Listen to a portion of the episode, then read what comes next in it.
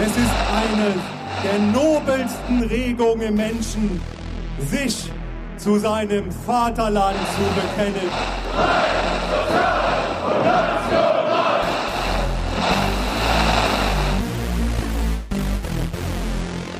Herzlich willkommen zu unserer zweiten Folge von unserem tollen Podcast Rechtsgerichtet.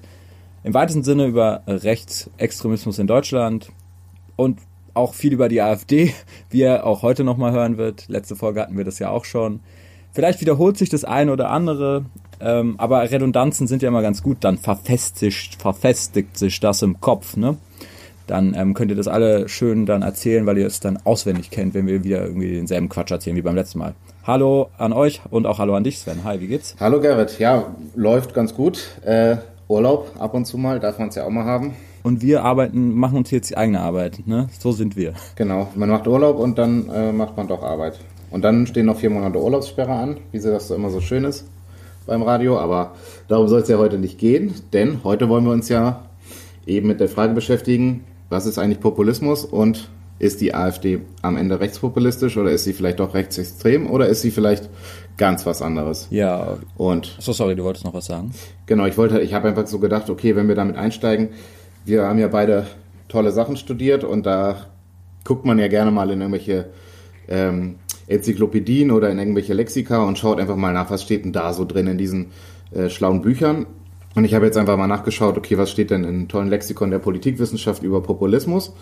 Da wird äh, Populismus beispielsweise als ein mehrdeutig verwendeter Begriff äh, definiert mit extrem unterschiedlichen Bewertungen. Zum einen ist er halt sehr positiv, kann er sehr positiv bewertet werden. Das trifft vor allem dann auf ähm, Amerika zu und gerade in Westeuropa oder allgemein in Europa wird der Begriff eher negativ konnotiert, eben dann beispielsweise das Volk mit demagogischen Parolen äh, zu bedienen, dem Volk nach dem Mund reden, an Instinkte appellieren und einfache Lösungen appellieren.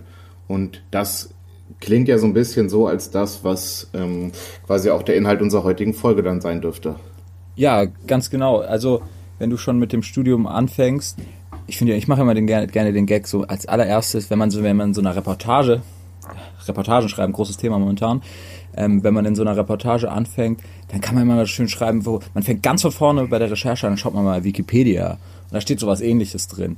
Aber ähm, ähm, das haben wir dahingestellt. Äh, ich finde halt auch, der Begriff ist ganz interessant. Ich weiß noch, als es losging, ne? als es losging mit der AfD, da gab es äh, Bernd Lucke und die AfD als eine eurokritische Partei und da wurde damals wurde schon der Begriff Rechtspopulismus sehr inflationär verwendet. Und ich weiß noch, wir haben ja beide da zusammen studiert und dann war das natürlich das Thema, wir haben Politik studiert und dann wollten alle ihre Abschlussarbeiten oder ihre, ihre Hausarbeiten über, über Populismus oder Rechtspopulismus schreiben. Und dann wurden irgendwelche Bücher gewälzt und das ist meistens daran gescheitert, dass es überhaupt keine wissenschaftliche Definition dafür gab, was dieser Rechtspopulismus überhaupt sein soll. Das hat sich ein bisschen geändert, haben wir jetzt, glaube ich, in der Recherche auch rausgefunden, aber es ist immer noch sehr schwammig und die Leute sind sich auch nicht einig und genau deswegen lohnt es sich einfach mal darüber äh, zu sprechen, was das für einen Sinn macht äh, oder was, was der Begriff bedeutet. Ähm, vor allem auch, weil, obwohl es noch immer keine einheitliche Definition davon gibt, dieser Begriff wirklich inflationär verwendet wird es ist immer, also so viele Medien sagen immer noch so, so automatisch die rechtspopulistische AfD, die rechtspopulistische Alternative für Deutschland, als würde diese, würden diese Begriffe zusammengehören. Und da sieht man halt auch diese andere Verwendung dieses Begriffes als, als ein Kampfbegriff, ähm, der von Medien, aber auch vielleicht im persönlichen Sprachgebrauch immer wieder benutzt wird, um ähm, Parteien oder Äußerungen zu diskreditieren auf irgendeine Art und Weise, weil Populismus ist schlecht, wie du gesagt hast, in Europa eher schlecht konnotiert. Ähm, aber irgendwie weiß gar keiner, was dieser Satz, äh, was das überhaupt bedeutet. Und man kann doch nicht die ganze Zeit einen Begriff so inflationär benutzen, ohne dass irgendjemand weiß, was der im Endeffekt bedeutet. Und ähm, deswegen muss darüber geredet werden. Und ja, und das tun wir, ne? Genau, aber wie gesagt, du hast ja schon gesagt, also in, gerade in Europa ist dieser Begriff Populismus eben so eine Art Kampfbegriff, um eben auch den Gegner so ein bisschen darzustellen, als eben als würde er keine ordentlichen Lösungen anbieten. Ähm, es passiert ja auch öfter mal in Wahlkämpfen heutzutage tatsächlich nicht mehr so viel wie früher. Dieser Populismus als Kampfbegriff wird tatsächlich quasi nur noch ausschließlich für die AfD benutzt, obwohl man gerade jetzt im Bayern-Wahlkampf, obwohl man da auch Ansätze von, von Populismus oder von, von populistischer Agitation bei der CSU sehen konnte. Aber da würde ich dir, da würde ich nämlich sagen, und das sehen wir dann gleich, ich würde sagen, nein. Ich würde sagen, die CSU hat da nicht, nach der Definition, die wir jetzt vielleicht aufstellen, nicht populistisch äh, gehandelt. Ähm, ich will aber auch noch was mit zu dem sagen, nach dem, äh, dem Volk nach dem Mund reden. Ähm, und da kommen wir vielleicht später nochmal zurück drauf. Ich will so eine Klammer machen oder so, so, so einen Cliffhanger. Ich sage sogar nicht nur, dass ich es, ich finde, es ist gefährlich, diesen Populismusbegriff so inflationär zu benutzen. Vor allem, wenn man, wenn, weil es so eine intuitive Meinung dazu gibt. Die intuitive Meinung des Populismusbegriff ist es, dem Volk nach dem Mund reden, wie du schon gesagt hast. Und wenn man das mal zu Ende denkt, wenn man das weiterdenkt, dann ist es eine ziemlich dumme Aussage, diesen Begriff zu verwenden und ziemlich gefährlich. Und das erkläre ich, wenn wir das mal alles ähm, durchexerziert haben, erkläre ich, warum ich das so finde. Und dann wird es auch klar. Und dann sollten es dann, also dann wird auch klar, warum es echt seltsam ist, diese Begriffsverwendung.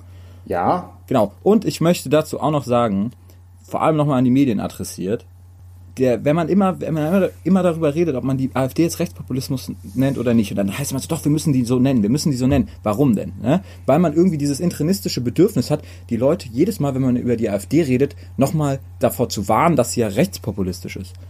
Das ist ja irgendwie ein ganz netter Ansatz, so. Oder, oder vielleicht eine, eine, ein nettes Ideal oder sowas, aber das bringt doch nichts. Das ist doch, das ist doch nur das Gegenteil. Aber auch darüber können wir gleich reden. Genau, und jetzt nochmal auf meinen ähm, Punkt zurückzukommen mit der CSU als Einstieg, denn eine Grundannahme des Populismus ist ja jetzt, geht es mir gar nicht darum, dem Volk nach dem Mund zu reden, sondern es geht mir vielmehr um dieses sogenannte Elitenbashing. Also es wird da quasi eine vertikale Trennlinie aufgemacht und das ist, glaube ich, so, ich glaube, der interessanteste Punkt beim Populismus, dass man, dass die, die Strömung, die sich eben als, die dann eben als populistisch wahrgenommen wird, quasi das einfache Volk vertritt und es gibt eben diese abgehobene politische Elite, im Sprachgebrauch dann der AfD beispielsweise wären es dann die Altparteien. Und worauf ich eben hinaus wollte mit dem CSU-Wahlkampf, wäre in dem Fall dann Berlin als Begriff für die politische Elite, weil das war, fand ich, sehr interessant bei dem Bayern-Wahlkampf, dass sich gerade die CSU sehr gegen dieses Berlin gewendet hat. Und es war immer Berlin als Kampfbegriff für eine alte Elite, die sich quasi gegen das bayerische Volk in einer gewissen Weise richtet. Also das fand ich im Wahlkampf sehr interessant. Ähm, weshalb ich eben auch sagen würde, dass es gerade jetzt im, im Bayern-Wahlkampf darum ging. Aber wir wollen uns ja nicht über die CSU unterhalten, sondern über die AfD. Ja. Und eben. Ja, nur, nur ganz kurz. Ähm, ich versuche ja mal Hörerfeedback aufzunehmen. Und deswegen hier auch wieder ähm, hier Grüße an Vivian P sie meinte, war gut, war aber ein bisschen wuselig und deswegen möchte ich nur noch mal so ein bisschen, bisschen ähm, auf die Bremse drücken und noch mal, bevor wir jetzt in die Diskussion einsteigen, noch mal kurz sagen, ne, wir definieren als ersten Punkt, den wir aus der Wissenschaft, aus, den, aus der wissenschaftlichen Diskussion extrahiert haben, wo sich auch alle wirklich einig sind. Das ist, glaube ich, der Punkt, wo sich wirklich alle am einigsten sind, die über Populismus reden. Und da reden wir erstmal nur über Populismus, nicht über Rechts- oder Linkspopulismus, ist ähm, eine Dichotomie aufzumachen, Volk, eine, eine vermeintliche homogene Masse des Volkes steht gegen eine Elite und diese Elite, Politiker, Medien handeln gegen das Interesse des Volkes. Also meiner Ansicht nach, es ist schon eine, ein dezidiertes Verschwörungsdenken, was da mitschwingt. Ähm, nur das nochmal klar zu machen, was genau wir damit meinen und was die Wissenschaft da äh, aufmacht. Und diese, diese Dichotomie ist das Element des Populismus, das grundlegende Element. Und ähm, wenn man nochmal auf den lateinischen Begriff, der da drin steckt, Volk eingeht, dann denkt man ja im Volksmund immer, Populismus ist dem Volk nach dem Mund zu reden, aber eigentlich bezieht sich ähm, der Begriff, dieser lateinische Begriff Volk vielmehr darauf, das Volk als eine Grundgesamtheit, als eine homogene Masse zu nehmen. Äh, genau, nur nochmal dazu. Und jetzt können wir darüber reden, ob die AfD das sagt oder so denkt. Genau, aber vielleicht, vielleicht steigen wir nochmal dann, wenn wir schon einen Schritt zurückgehen, dann würde ich auch nochmal den Schritt zurück bleiben. Denn wenn man so sich die Entstehungsgeschichte des Populismus anschaut, dann ist es eben gerade kein negativer Begriff, sondern es geht wirklich darum, wie du es ja schon angesprochen hast, ähm, dass man sich nicht mehr vertreten fühlt als einfacher Mensch und dieser Populismusbegriff kommt eigentlich aus den USA, wo er eben auch als positives ähm, Wort benutzt wurde, um positiv eben darauf hinzuweisen, dass was verändert werden muss, dass man sich quasi voneinander entfernt hat. Die ähm, Politiker auf der einen Seite und das in Anführungsstrichen, Anführungsstrichen einfache Volk beziehungsweise die Wählerschaft. Und das hat man damit eben so ein bisschen versucht zu verhindern, eben das zu tun, was das, wie gesagt, in Anführungsstrichen wieder einfache Volk eben will und was es eben nicht will. Und da geht es ja auch um vieles anderes, worauf wir dann, glaube ich, später auch nochmal eingehen werden, was, was bedeutet Repräsentation, was bedeutet vielleicht auch die Art und Weise, in was für einer Demokratie oder in was für einer politischen, in was für einem politischen System leben wir überhaupt, was da eben auch viel eine Rolle spielt, was da eben auch wirklich äh, interessant wäre, nochmal zu artikulieren, aber darauf sollten wir vielleicht wirklich später eingehen, um jetzt wieder auf diese, diese vertikale Differenzierung zurückzukommen. Sven, vertikale Differenzierung. Wer soll das denn verstehen? Also na, es geht wie gesagt darum, ähm, diese, diese Schiene aufzumachen, wir hier unten gegen die da oben. Also wir in Anführungszeichen. Ähm, und ich meine, bei der AfD ist es relativ einfach, diesen Punkt erstmal zu bestätigen, weil alleine der Name Alternative für Deutschland gibt diesen Punkt schon aus. Ähm, die AfD stellt sich eben selbst als die einzige mögliche Alternative zu den etablierten Parteien dar. Und etablierte Parteien sind eben eine Elite, die aber in den Augen der AfD das Volk nicht mehr vertritt. Und das steht ja auch, wenn man jetzt mal, wenn wir jetzt mal so ein bisschen wissenschaftlich vorgehen, schon in der Grundlage dessen, was eben, was eben die, eine politische Partei ausmacht. Und das ist eben das Grundsatzprogramm. Da steht halt auch vieles dazu drin, was quasi ähm, dieses Elitenbashing oder dieses Altparteien-Bashing unterstützt. Ja, bring doch mal ein Beispiel. Ich habe hier auch ein paar. Vielleicht hast du, ein, hast du ein paar andere als ich. Ich habe nämlich auch mal ins Parteiprogramm reingegangen, ins Grundsatzprogramm, nicht ins Wahlprogramm. Das sind nochmal Unterschiede. Das haben, da habe ich später ein paar Unterschiede bei anderen genau. Punkten entdeckt. Also genau. Oder soll ich? Darf ich ein? Darf ich? Darf ich? Darf ich? Darf ich? Ich würde, ich würde nur kurz den ersten Punkt vielleicht vorgeben. Ich habe nämlich okay. nicht aufs, also jetzt um, um mal ein Beispiel zu nehmen aus dem aktuellen Wahlkampf weil wir ja vorhin schon mal bei Bayern waren, ähm, würde ich noch mal kurz auf Bayern zurückkommen. Ja, auch weil ich den. Also du hast jetzt das Wahlprogramm, das für den Bayern-Wahlkampf der AfD. Genau. Okay. Die, es gibt so eine so eine kurze Zusammenfassung auf sechs Seiten und ähm, da wird halt noch mal kurz klar gemacht, okay, warum ist, was ist die AfD, was hat die für Punkte? Und da ich den Bayern-Wahlkampf jetzt eben so ein bisschen miterlebt habe, dachte ich, ich bringe das nochmal kurz ein. Und da ist eigentlich der erste Satz sehr interessant am Abschluss dieses kurzen Sechs-Punkte-Programms. Da steht, die AfD ist die einzige wirkliche Opposition gegen eine den Bürger als alternativlos verkaufte Politik, mit der die Altparteien jegliches Verantwortungsgefühl vermissen lassen.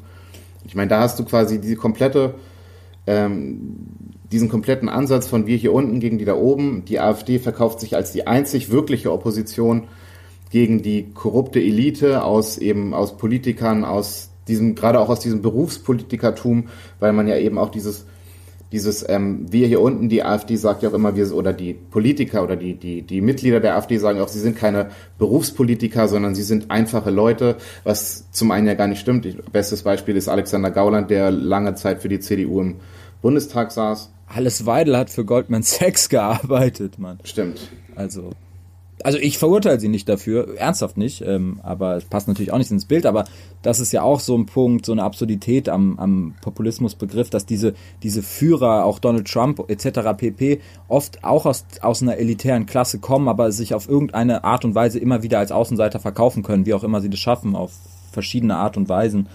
Genau. Ähm, ja, aber ich tatsächlich, ich bin überrascht, Sven. Klar zeigt dein Zitat die Richtung, aber ist ja eigentlich für, ist ja eigentlich noch recht moderat. Oder wolltest du klein anfangen, weil ich wollte eigentlich mal mal klein anfangen. So. Wir, ich meine, wir haben ja wir haben ja ein bisschen Zeit, deswegen dachte ich, ich fange mal klein an, um dir dann auch so ein bisschen die Bühne für den größeren Punkt zu lassen. Das ist aber nett. Nee, weil klar, ich meine, dann wirst du wahrscheinlich auch auf das schon gestoßen sein, was ich jetzt äh, sagen würde. Ähm, ja, und da steht im Grundsatzprogramm der AfD ähm, steht Zitat Heimlicher Souverän ist eine kleine, machtvolle politische Führungsgruppe innerhalb der Parteien. Sie hat die Fehlentwicklung der letzten Jahrzehnte zu verantworten. Es hat sich eine politische Klasse von Berufspolitikern herausgebildet und jetzt kommt's, deren vordringliches Interesse ihrer Macht, ihrem Status und ihrem materiellen Wohlergehen gilt. Und da zeigt sich ja natürlich absolut dieses Verschwörungsdenken. Das ist ja nicht nur so, dass man sagt, wir können irgendwie die, das Interesse des Volkes, des vermeintlichen Volkes, was die, was die AfD ja immer behauptet, was sie vertreten würde, wofür es auch eine Mehrheit gibt, was sie auch immer behauptet, was ja das, das die, die Wahlergebnisse überhaupt nicht hergeben, by the way. Also deswegen muss man auch mal sagen. Genau, aber es zeigt definitiv diese Verschwörung, dass selbst wenn man, selbst wenn sie sagen, wir vertreten die Interessen des Volkes besser, ist eine Sache, aber hier sagen sie, die da oben, die verfolgen eigentlich ihr ganz eigenes Interesse. Und das wird einfach behauptet, den, den aktuellen Politikern oder den aktu der aktuellen Regierung, wer auch immer, der da, die da oben sind, dem wird abgesprochen, ähm, Politik zu machen im Interesse des Landes oder im Interesse des Volkes, sondern für ihre eigene Interesse. Und das ist einfach eine Behauptung, die ist nicht belegt, das, ist, das wird mit Gefühlen gespielt die halt an Verschwörungstheorien andocken und ja, und das, das macht sie ganz offen im Grundsatzprogramm. In vielen Punkten versucht die AfD in ihrem Parteiprogramm moderat und ähm, ähm, moderat oder liberal aufzutreten, aber in dem Punkt überhaupt nicht. Also da machen sie es ganz deutlich und das zeigt auch ganz deutlich, dass das der Ausgangspunkt für jede populistische Bewegung ist, ist diese, dieses Schema Volk versus Elite und da macht die AfD kein Hehl raus, weil sie ganz genau weiß, so kriegt sie die, die Leute, die sie erreichen will. Genau, da vielleicht nochmal anschließend. Also das ist ja quasi so der Grundsatz des Grundsatzprogramms, den du zitiert hast. Und vielleicht, ich meine, es sind zwei Sätze davor, da heißt es, eben was ich eben auch schon angesprochen hatte, als Bürger mit unterschiedlicher Geschichte und Erfahrung, mit unterschiedlicher Ausbildung, mit unterschiedlichem politischen Werdegang habe man sich zusammengefunden in der Überzeugung, dass die Bürger ein Recht auf eine echte politische Alternative haben. Und dann ist es eben auch interessant, denn dem Bruch von Recht und Gesetz, der Zerstörung des Rechtsstaats und verantwortungslosem Handeln gegen die Prinzipien wirtschaftlicher Vernunft konnten und wollten wir nicht länger zusehen. Auch das ist nochmal so eine, ja, wie ich finde, sehr interessante ähm, Geschichte, denn, und das muss man jetzt halt sagen, äh, mit diesem Punkt ist die AfD eben ja gerade erst gescheitert vor Gericht. Letzte Woche war es, meine ich.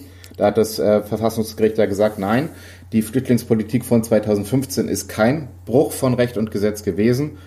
Und damit könnte man zumindest hoffen, dass gerade aus diesem Punkt so ein bisschen Wind aus den Segeln genommen wurde, aber das ist ja eben nicht der Ansatz eines, ähm, einer populistischen Partei, weil es eben gar nicht darum geht, was ist wahr und was ist falsch.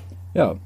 Ja, ich meine, wie gesagt, man kann jetzt hier auch ähm, echt wahllos wählen aus dem pro verschiedenen Programm der AfD. Man findet immer neue Beispiele für diese, für dieses Volk äh, gegen Elite ähm, manchmal radikaler ausgedrückt, manchmal weniger radikal.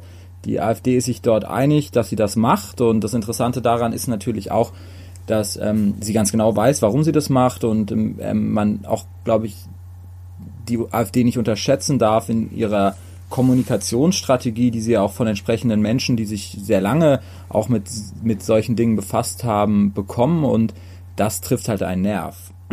Aber man darf trotzdem ähm, auch nicht die Argumentation der AfD intuitiv übernehmen, weil die AfD behauptet, es gibt ein Volk, das eigentlich in der Mehrheit ein gemeinsames Interesse hat.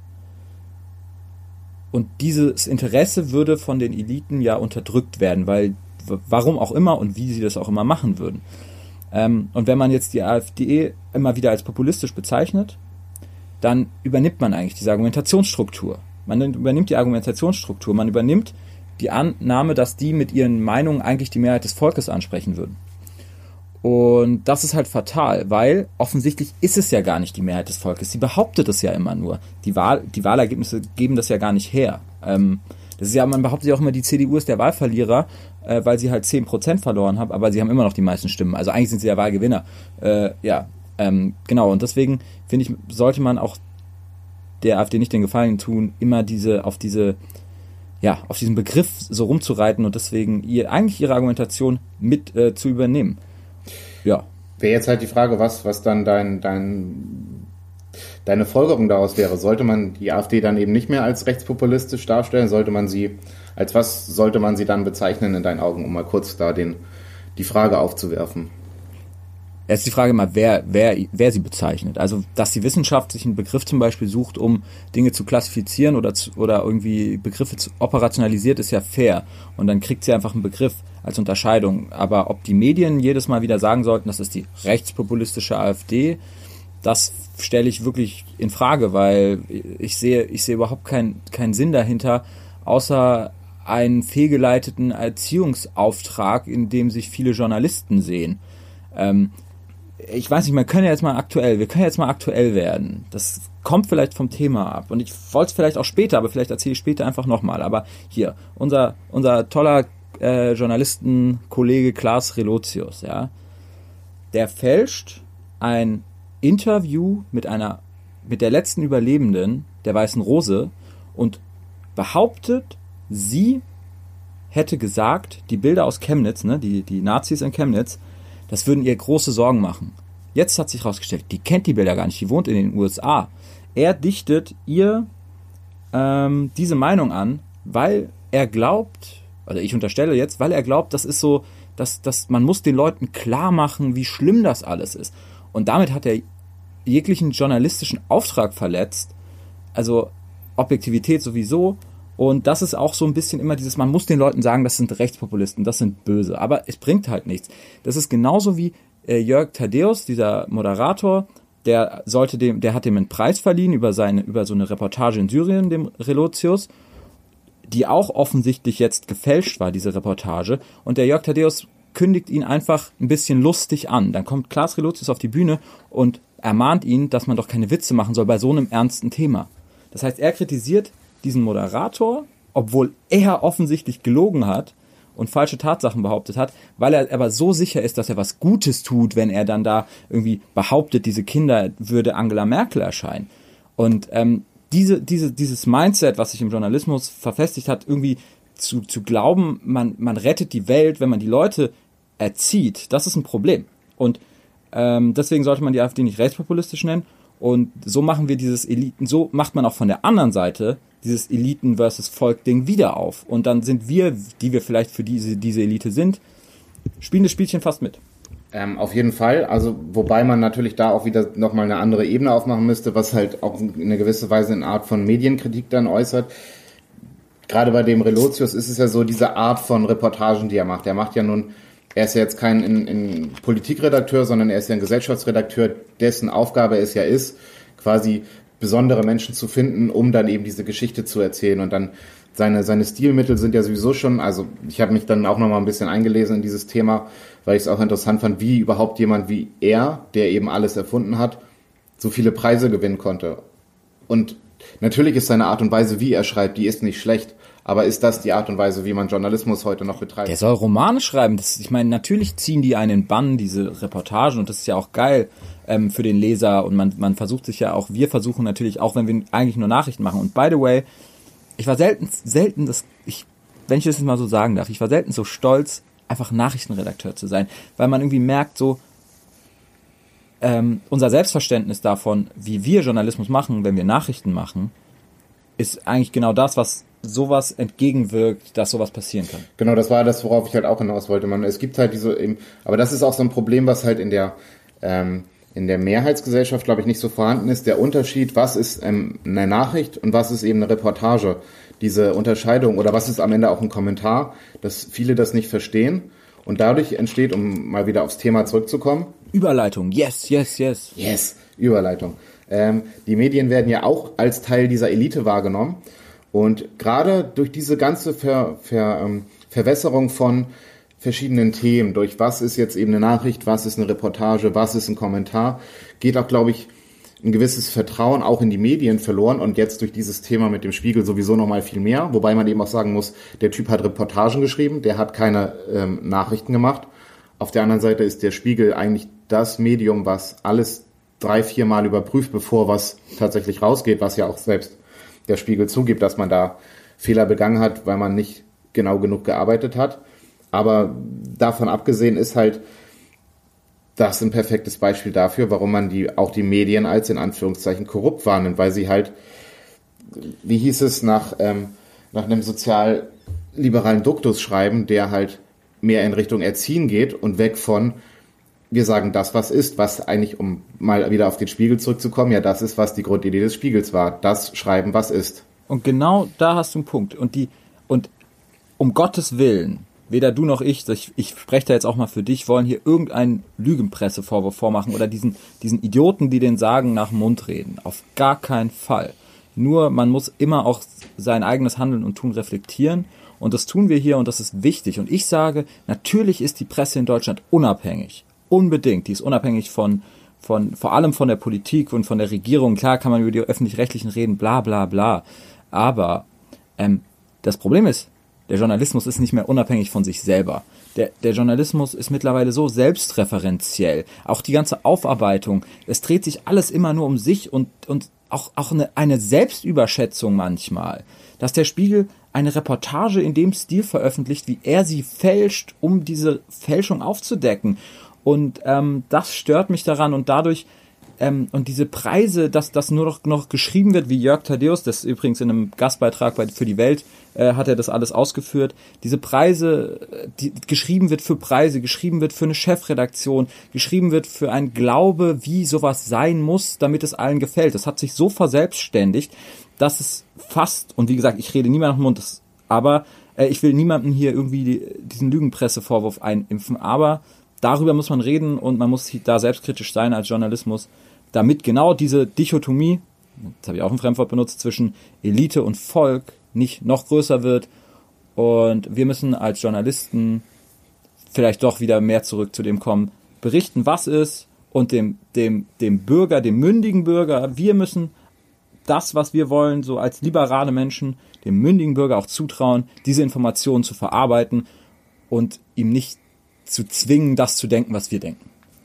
Genau, wie du es schon ansprichst, das ist halt wahrscheinlich auch genau das Problem. Nachrichten sind eben keine romantisierten Geschichten. Es hat eben voraussichtlich kein syrischer Junge mit einem Graffiti den Bürgerkrieg ausgelöst, wie es in dieser einen Reportage so schön hieß, ähm, um es mal verkürzt zu sagen. Aber das ist, glaube ich, auch so ein Punkt. Und ich muss, ich glaube, man hat sich auch in, innerhalb der, der Medien, also man kann natürlich immer nicht für alles sprechen, aber es ist so ein, so ein Gefühl, auf das wir später auch nochmal eingehen werden, sind diese kalkulierten Tabu, Tabubrüche von einzelnen AfD-Politikern, ich glaube, auf die man auch innerhalb der Medien gewartet hat. Man hat endlich etwas, womit man sich beschäftigen kann, das sowas von interessant. Es ist ja auch interessant, diese Tabubrüche, wenn man jetzt beispielsweise von Höckes äh, Mahnmal der Schande spricht. Dann weißt du, weißt du, warum ich dir die ganze Zeit, sorry, dass ich dich unterbreche, aber ich glaube, das ist witzig für die Zuhörer. Ähm, ich zeige dir die ganze Zeit, ich halte die ganze Zeit meinen Stift hoch, für, ihr hört uns ja nur, und Sven ist äh, sichtlich irritiert, weil ich zu dem Thema einfach nur kurz die Metapher, Metapher auch, Relotius H, äh, Metapher bringen will. Bitte nicht über jedes Stöckchen springen. Jetzt darfst du weiter über die AfD und ihre Medienstrategie reden. Jetzt das, den, den Punkt mit dem Stöckchen habe ich nicht ganz verstanden, aber vielleicht könnten wir jetzt einfach ein trauriges Lied einblenden, um ähm, den Reportagestil weiter fortzuführen.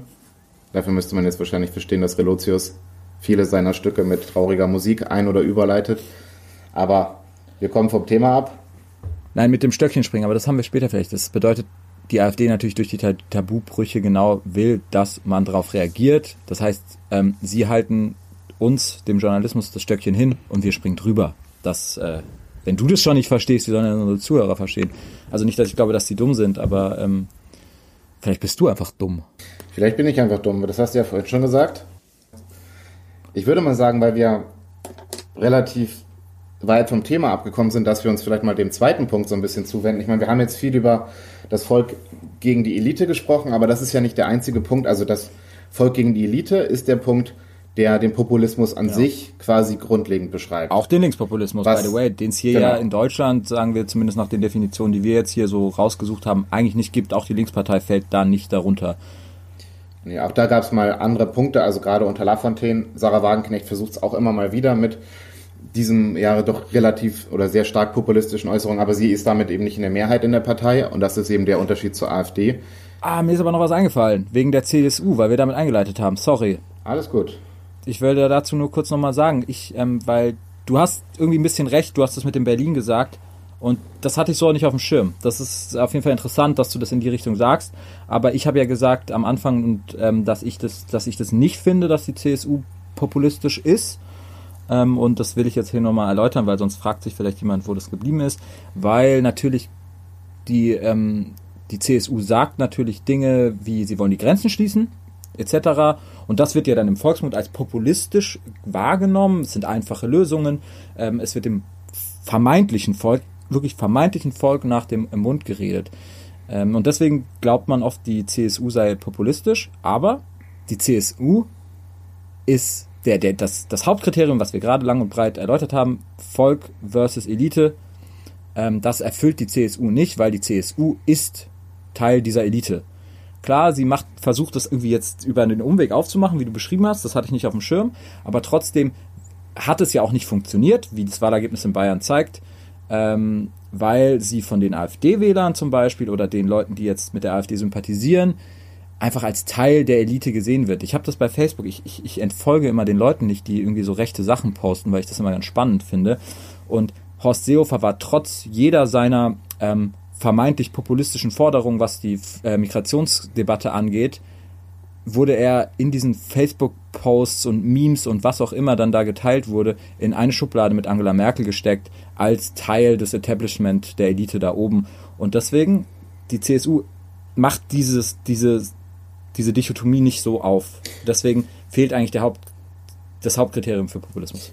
Jein, also in dem Punkt würde ich halt sagen, weil, also du musst Horst Seehofer in dem Punkt ausklammern, weil Horst Seehofer ist Teil der Bundespolitik. Es geht ja mehr um Markus Söder, der ist eben Teil der Landespolitik.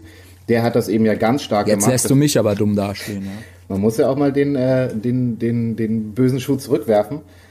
Aber davon abgesehen, was ich ähm, damit eigentlich sagen wollte, ist, ich glaube, der größere Punkt, warum man am Ende die CSU nicht als populistisch bezeichnen kann, und darauf kommen wir dann wahrscheinlich später auch nochmal, ist der, dass die CSU staatstragend ist und eine andere Art und Weise der, des Politikverständnisses hat. Die erzählen zwar oftmals Mist, also auch der Scheuer oder ähnliche mit seiner konservativen Revolution, um das jetzt mal wirklich dann komplett außen vor zu lassen, aber die CSU bewegt sich in einem rechtsstaatlichen Rahmen und sieht das Ganze dann am Ende auch etwas anders. Man versucht zwar vieles, aber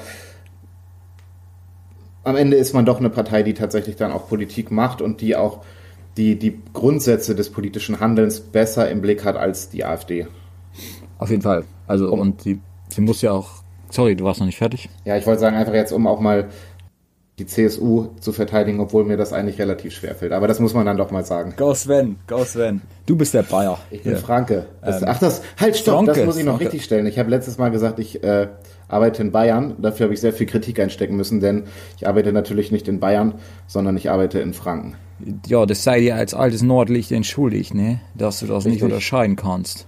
Weil eigentlich kommt er aus Hamburg. Richtig, bevor der Lynchmob jetzt kommt. Ähm, ja, gut. Aber wir müssen weiter. Wir, wir labern so viel Quatsch. Ich weiß gar nicht, ob es irgendjemand interessiert. Aber naja, werden wir sehen. Äh, genau. Der zweite Punkt, ja, wir haben es jetzt, wir haben jetzt ähm, gesagt. Der erste Punkt, Elite versus Volk. Und der zweite Punkt, der macht den Rechtspopulismus erst zum Rechtspopulismus und nicht zum Allgemeinpopulismus. Das ist natürlich, wir haben dieses homogene Volk und dieses homogene Volk, das muss beschützt werden. Und zwar gegen wen? Gegen die Bösen von drüben. Gegen die Ausländer. Genau, und da äh, würde ich auch sagen, wir schauen direkt mal wieder ins Programm. Ähm, wollen, wir, wollen wir vielleicht nochmal kurz eine allgemeine Definition das ein bisschen ausführen, damit man versteht, was man meint? Ich hätte es jetzt anhand des Programms gemacht, aber wir okay. können es auch gerne nochmal allgemein machen. Also im Endeffekt geht es ja wirklich darum, wie also das einfache Volk hier im Land wird bedroht durch eine oder wird durch eine, eine böse Macht von außen bedroht. In dem Fall ist es quasi eine Aufstellung wir gegen die anderen. Gab es schon immer, ist ein Grundsatz des Nationalismus eigentlich auch. Ähm, wir gegen die anderen, beispielsweise gegen die Franzosen, gegen wen auch immer. Und in diesem Fall ist wir dann zum einen deutsch gedacht, aber auf der anderen Seite witzigerweise auch immer europäisch. Wir als Europäer, als christliches Abendland, wie auch immer, gegen die Bedrohung und gerade bei der AfD ist es dann halt die Bedrohung des Islam, die Bedrohung ähm, ja, der deutschen Werte eben durch, durch muslimische Einwanderer, wie auch immer man das dann am Ende bezeichnen möchte. So als ganz grundlegend gesagt. Ja, ja ich finde, ähm, ganz ehrlich, mir ist selber, und das, das müssen wir vielleicht dann gleich mal aufgreifen, ähm, natürlich ist es ein sehr, sehr diffus, diffuser Punkt. Ähm, und ab wann ist man so, ne? Ist man, ist man schon so rechtspopulistisch in Anführungszeichen dann, wenn man sagt, man will die Grenzen schließen? Oder weil man deswegen quasi ja die, die man will ja dann die Ausländer auch äh, raushalten?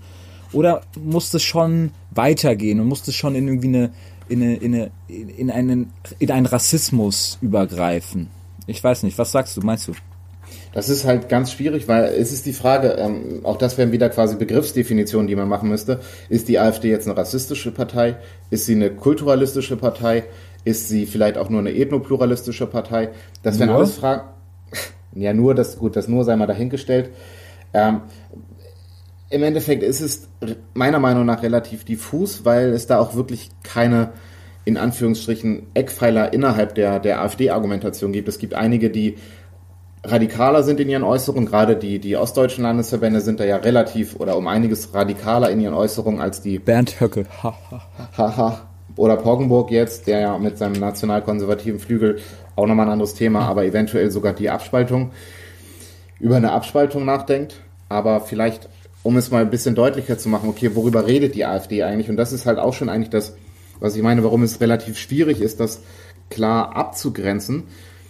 Die AfD spricht sowohl in dem Grundsatzprogramm als auch in den Wahlprogrammen von, von Identität. Aber es wird, wird nie nirgendwo wirklich, wirklich dargelegt, was ist überhaupt diese Identität, von der sie sprechen. Ähm, um das mal klar zu machen, ähm, das Einzige, also es wird auch von deutscher Leitkultur gesprochen, aber auch das wird nirgendwo konkret beschrieben, was es eigentlich bedeutet. Jetzt schaue ich kurz, das, worauf man sich bezieht, das ähm, Kapitel, das heißt Kultur, Sprache und Identität, Kultur, Sprache und Identität im ähm, Grundsatzprogramm der AfD, das wird so beschrieben, deutsche Schriftsteller und Philosophen, deutsche Musiker, bildende Künstler und Architekten, in jüngerer Zukunft auch deutsche Designer und Filmemacher haben wesentliche Beiträge zu ihrer jeweiligen Disziplin in einem weltweiten Maßstab geleistet. Das ist alles, was dazu steht. Es wird nicht darauf eingegangen, wer ist jetzt ein deutscher Schriftsteller, was macht ein deutscher Schriftsteller aus, wo kommen sie her, ihre Sprache, wer sind ihre in Anführungsstrichen Landsherren, also wer waren die Fürsten, wie auch immer. Das, das wird alles nicht erwähnt und das ist, glaube ich, so ein interessanter Punkt, der eben komplett fehlt einfach. Ähm, was folgerst du jetzt daraus? Das ist, was ich daraus folgere, ist, das ist einfach diese Problematik gibt, dass die AfD sich nicht genau äh, oder sich auch nicht, ich weiß nicht, ob sie sich nicht traut oder nach außen hin nicht zeigen will, was jetzt genau hinter ihrer Argumentation steckt. Und das ist, glaube ich, der Punkt, weshalb ich es schwierig finde zu sagen, ist es jetzt eine rassistische Argumentation, ist es eine kulturalistische oder ist es eben eine ethnopluralistische Argumentation, auf die sie sich berufen. Wer gilt jetzt für die AfD als Ausländer? Das ist halt, sind alles so Punkte, die ich relativ schwierig greifbar finde. Aber du möchtest da bestimmt auch noch was zu sagen. Ja, klar. Und ich, ähm, ich finde es ähm, tatsächlich auch äh, bewundernswert, wie fair du bleibst mit der AfD. Ähm, ich habe dieselbe Erfahrung gemacht, muss ich dazu sagen. Also wir, wir haben, um es zu erklären, wir haben natürlich unterschiedlich recherchiert, was wir jetzt für, für zu den Punkten sagen, ob wir glauben, dass sie jetzt eine rassistische Partei ist oder was auch immer. Ja, und ich habe natürlich auch in die Programme reingeschaut und es ist tatsächlich echt interessant. Also Klau mir ähm, jetzt nicht meinen Punkt. Aber mach erstmal weiter. Ja, ich will halt sagen, dass vor allem in dem Grundsatzprogramm gibt es natürlich den Punkt, der sich mit Migration befasst. Das ist ein Unterpunkt, wie es ihn wahrscheinlich in jedem ähm, Wahl- oder Grundsatzprogramm von Parteien gibt. Und das ist natürlich durch und durch konservativ. Da, ähm, da sollen die Grenzen sollen geschlossen werden, etc. etc. Aber ähm, es gibt jetzt erstmal auf den ersten Blick nichts wo man jetzt sagen würde, das ist verfassungsfeindlich oder wirklich dezidiert rassistisch. Ähm, und dann muss man natürlich auch die Frage stellen, was. Ich habe aber trotzdem so ein paar Anzeichen gefunden, sagen wir es mal so. Ähm, dafür muss man vielleicht vielleicht nochmal ähm, davon den Begriff, den du ja schon äh, die Begriffe, die du ja schon erwähnt hast, nochmal kurz erwähnen, wie der Kulturrassismus oder Ethnopluralismus. Das heißt, wenn man dann davon ausgeht, dass die Kultur bedroht ist durch die Einwanderung, ne? Ähm, dass wenn die kommen, dann ist auf einmal die deutsche Kultur bedroht und wir werden irgendwie aussterben oder sowas. Das wäre dann so der Kulturrassismus und daraus folgert oft so eine Art Ethnopluralismus, dass man quasi den Rassismus ver versteckt hinter, die sollen halt alle, wir, wir finden die alle gar nicht schlimm, die sollen nur da bleiben, wo sie sind. Und das wird nicht richtig deutlich, würde ich sagen, aber es gibt Anzeichen. Interessanterweise nicht unter dem, dem Punkt ähm, Migration, sondern Kapitel Familie und Kinder. Familie und Kinder im Grundsatzprogramm der AfD. Da steht, die, den demografischen Fehlentwicklungen in Deutschland muss entgegengewirkt werden. Die volkswirtschaftlich nicht tragfähige und konfliktträchtige Masseneinwanderung ist dafür kein geeignetes Mittel. Vielmehr muss mittels einer aktivierenden Familienpolitik eine höhere Geburtenrate der einheimischen Bevölkerung als mittel- und langfristig einzig tragfähige Lösung erreicht werden. Und dann gibt es da so ein paar Zahlen, die Geburtenrate, die ist äh, ganz schlimm, äh, ganz schlecht, etc. pp. Da sieht man so eine Richtung, ne? Da sieht man so eine Richtung. So, hm, sterben wir aus, sterben wir aus? Genau, ähm, vielleicht in die, in die Richtung würde ich auch mal kurz noch einen Punkt hinzufügen. Auch in einem anderen Punkt, nicht unter Migration, sondern unter innere Sicherheit. Da schreibt die AfD nämlich, wir wollen eine, einen klaren Systemwechsel hin zu Behörden, die sich zum maximalen Schutz der Bürger in der Lage sind. Und dann würde man ja erwarten, da folgt Polizei, da folgt Justiz. Bei der AfD ist die Reihenfolge wie folgt. Ausländerbehörden, Polizei und Strafverfolgung.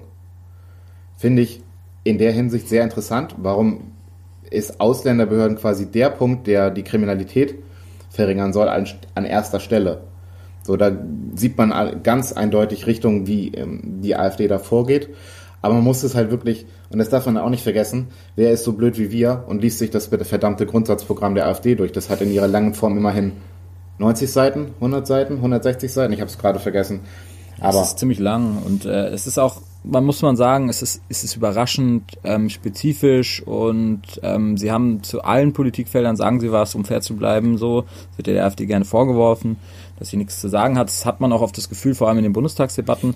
Ähm, aber vielleicht sollten die eigenen Abgeordneten mal in ihr Wahlprogramm reinschauen oder Grundsatzprogramm reinschauen, weil dann wüssten sie, ob das jetzt gut oder schlecht ist, wüssten sie mal irgendwas zu sagen zu, was weiß ich, Sozialpolitik oder Familienpolitik. Genau. Ähm, aber ich finde, ähm, also im Grundsatzprogramm, das Grundsatzprogramm ist wirklich sehr moderat gehalten. Ich glaube, das ist auch Absicht. Ähm, das Wahlprogramm 2017 ist ein bisschen radikaler.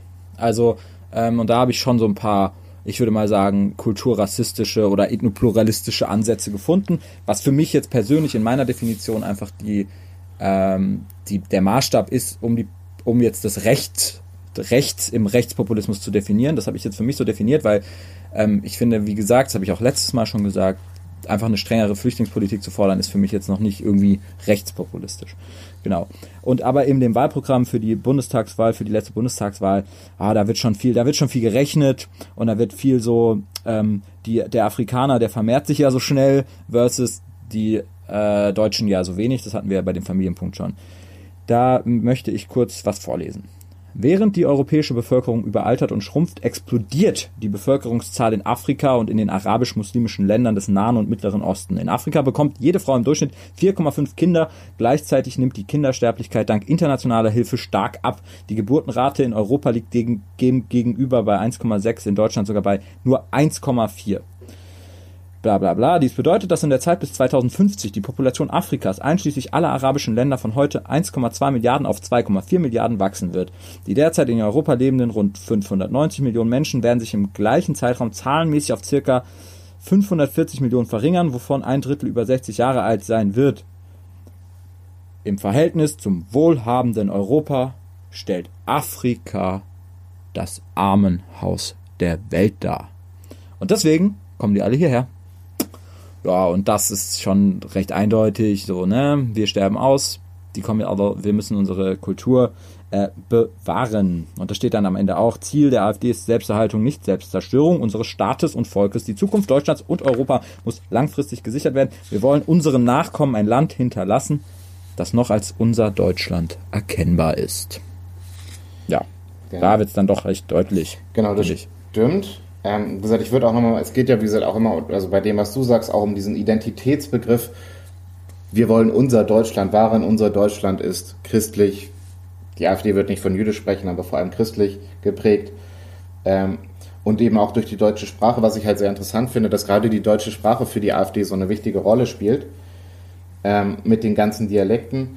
Und witzig finde ich es beispielsweise im bayerischen Programm die bayerischen Dialekte sind in ihrer Vielfalt weltweit einmalig. Dieses un unschätzbare Kulturgut ist als wesentliches Identitätsmerkmal der bayerischen Stämme zu bewahren und zu erhalten. Finde ich. Sorry, sorry, ganz kurz. Ich will ja, ich, ich wie gesagt, du weißt, ich will, beleidige nicht gerne AfD-Wähler, aber die Idioten, jeder scheiß Dialekt ist in seiner, in seinem, in seiner Art einzigartig. Was für ein Bullshit. Naja, sorry. Richtig. Ähm, und ich wollte halt nur so ein bisschen darauf, es wird von bayerischen Stämmen gesprochen. Also dieses, dieses Bild von, von so einer.